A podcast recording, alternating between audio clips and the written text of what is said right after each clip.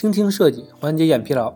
大家好，感谢收听 UX FM，我是主播 Lawrence。你可以在微信公众号中搜索 UX FM，关注我们的最新动态。今天为大家分享一篇来自于人人都是产品经理网站的文章，作者是 AIID。文章的标题是“语音交互中的等待体验研究”。回顾一下人机交互发展史。人类先后经历了基于命令行的 CLI 时代，基于鼠标键盘的 GUI 时代，基于触摸的初级 NUI 时代。后面每个阶段比前一个阶段更自然，学习成本更低，综合效率更高。进入 AI 时代之后呢，人工智能给机器带来了三种能力：感知能力、认知能力、自然语言输出能力。感知能力使机器能听懂人类语言。认知能力使机器能思考如何回答人类的问题，自然语言输出能力使机器可以像人类一样表达。三种能力的综合运用，将人机交互带入语音交互阶段。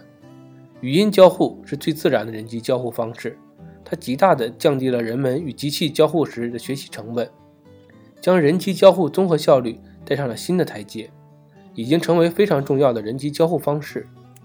第一部分。我们来聊一聊什么是等待体验，它是语音交互体验的三分之一。在人们生活中，人与人的对话场景，对话是由向对方说出一句话，等待对方回复，对方给出回复三个阶段不断循环构成的。其中，等待对方回复是对话体验的三分之一，会对回复的满意度造成直接的影响。在等待回复阶段。如果对方处于认真思考的状态，会让我们觉得被重视。然而，如果等待过程中对方的注意力不在对话本身，即便对方给出了回复再好，我们也会心存疑虑。我们把它对应到人机交互中的三个部分：输入体验、等待体验、回复体验。等待体验同样处于整个体验循环链中的中间环节。在语音交互体验中起到了承上启下的重要作用，但是关于语音交互的等待体验，在行业尚未被系统研究，仍处于模糊的状态。首先，我们来思考一个问题：响应时间一定是越短越好吗？数字性能管理平台 Dynatrace 对用户浏览网页的行为进行了研究，发现当网页加载速度提升0.5秒，可以促进用户。在网站的行为转化核心数据提升百分之十，因此，在网页设计和 APP 设计中，尽量缩短等待时间是产品设计的不懈追求。不同于基于视觉的交互，语音交互天然附带情感属性。然而，情感的体验是复杂的，它不只受效率这一个单一的变量控制。大多数情况下，在生活中，人与人对话时，一个过快的回答。给用户带来轻浮感和强化感，而一个过慢的回答会给用户带来迟缓感和愚钝感。第二个问题，等待体验受哪些变量的影响呢？在视觉设计领域，当设计页面的 loading 时，为降低用户的跳出率，设计师时常会通过给出进度条，或者采用趣味性的情感化设计来消除用户的不安情绪。但是在语音交互领域，语音的承载体是无形的，是不确定的形态。我们甚至没有承载 loading 的界面。在这种情况下，等待体验又受到哪些变量的影响呢？影响的程度又是怎样的呢？综上，可以说，语音交互领域等待体验虽然重要，但是目前仍是一团迷雾。鉴于此，我们以目前的语音交互主要载体智能音箱产品为例。对 AI 产品中的等待体验问题进行专题研究。第二部分，我们就主要来聊一聊智能音箱的等待体验研究。目前的智能音箱主要采用先语音唤醒后输入指令的语音交互流程。鉴于此，我们可以将智能音箱的使用分为两个主要阶段。第一个阶段呢是唤醒阶段，用户可以通过指定的唤醒词将音箱从等待状态。转换为就绪状态，音箱被唤醒后才可以接收用户的语音指令。第二阶段是用户请求及反馈阶段，用户给出语音指令内容，以及智能音箱反馈结果满足用户的需求。那么针对这两个阶段呢，我们先后通过以下三个实验进行研究。实验一：唤醒阶段的响应时间对等待体验的影响。实验二：用户请求及反馈阶段的响应时间对等待体验的影响。实验三：视觉、声音等不同的反馈方式对等待体验的影响。下面我们将每个实验的结论逐一进行详述。首先，我们来说一下第一个实验：唤醒阶段的响应时间对等待体验的影响。为了全面考察唤醒阶段各种因素对等待体验的影响，在实验中，我们为用户提供了不同的唤醒响应时间和不同唤醒反馈方式的智能音箱。用户完成实验任务后，需要对音箱的唤醒响应速度进行评价。实验结果表明，最佳的唤醒响应时间与唤醒反馈方式有关。不同的唤醒反馈方式下，最佳响应的时间不同。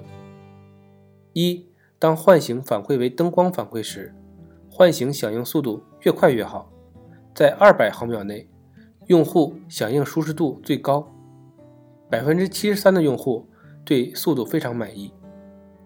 二，当唤醒反馈为灯光加音效时，唤醒响应速度舒适时间为三百毫秒左右，百分之七十六的用户对速度满意。三，当唤醒反馈为灯光加人声时，唤醒响应速度的舒适时间为五百毫秒左右，百分之七十四的用户对速度满意。实验二，用户请求及反馈阶段响应时间对等待体验的影响。由于用户请求及反馈阶段的响应在技术实践和用户预期上与唤醒阶段的响应存在差异，因此我们通过第二个实验，对用户请求及反馈阶段的最佳响应时间范围进行了研究，在实验中，我们为用户提供了不同的响应时间设置的音箱。实验二的研究发现，一千二百五十毫秒以内是用户认为响应速度较优的区间，其中六百五十毫秒为最佳的体验值。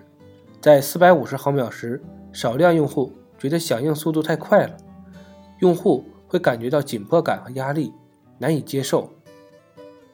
在一千四百五十毫秒时，有百分之五十三的用户开始感觉响应有延迟，但是依然能接受。从两千一百五十毫秒开始，有百分之二十的用户认为响应太慢了，不能接受。我们认为百分之二十用户不满意，已经不足以被称为一个优秀的产品了。实验三：视觉、声音等不同反馈方式对等待体验的影响。由于目前市场上的智能音箱在请求反馈阶段的响应时间普遍在1.5秒以上，并没有达到实验二研究的理想响应区间，因此，我们通过实验三进一步研究反馈方式设计对用户响应速度感知的影响。我们为用户提供了五组具有不同反馈方式的方案。第一组的方式采用灯光提示用户音箱已经被唤醒。然后一直沉默等待，用户请求满足之后再给出反馈。第二组，智能音箱使用音效和灯光的方式来提醒用户已经被唤醒。用户发出请求后，音箱再次使用灯光和音效来提示用户正在等待。请求满足后给用户反馈。第三组，使用灯光提示用户已经被唤醒，然后等待请求。还是使用灯光来告诉用户正在等待，当请求满足后给出反馈。第四组，智能音箱使用灯光和人声的方式提醒用户被唤醒指令。用户请求后，再次使用灯光和人声的方式告诉用户请等待，请求满足后再给用户反馈。第五组，使用灯光和人声的方式提醒用户已经被唤醒。然后等待用户请求，通过灯光和音效的方式提醒用户等待。当请求满足后，给出用户反馈。在实验三的五组方案的同时，为每组方案设置了不同的响应时间，大家可以在文稿中查看。实验三的主要研究发现，不同反馈方式设计会影响人们对音箱响应速度的感知。一，在一千二百五十毫秒以内，第四套方案感受较差，人声反馈会产生强化的感受，部分用户认为音箱响应太快了。二，在一千三百五十毫秒到两千一百五十毫秒，第四套方案和第五套方案感知舒适的用户比例较高。加入人声或者音效后，第四套方案应答的是好的，有助于缓解用户延迟感受，提升速度感知体验。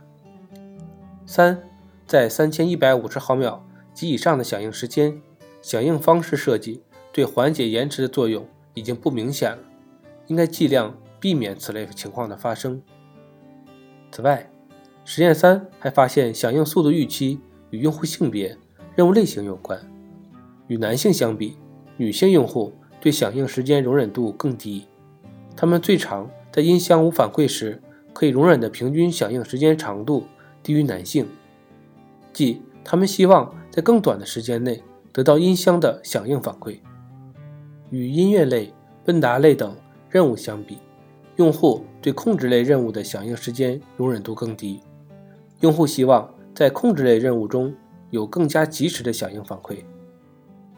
最后总结一下，本文呢是针对语音交互中等待体验进行了讨论，并以智能音箱为例，重点对唤醒阶段和请求反馈阶段的响应时间和反馈方式进行了人类功效学实验研究。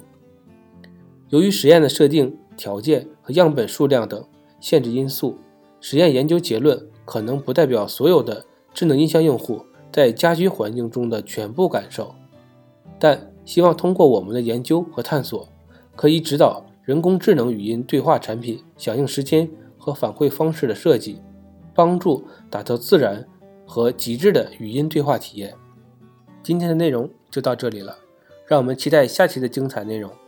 您可以在播客的文稿中找到我们的联系方式，欢迎给我们投稿或者提出建议，让我们一起把节目做得更好。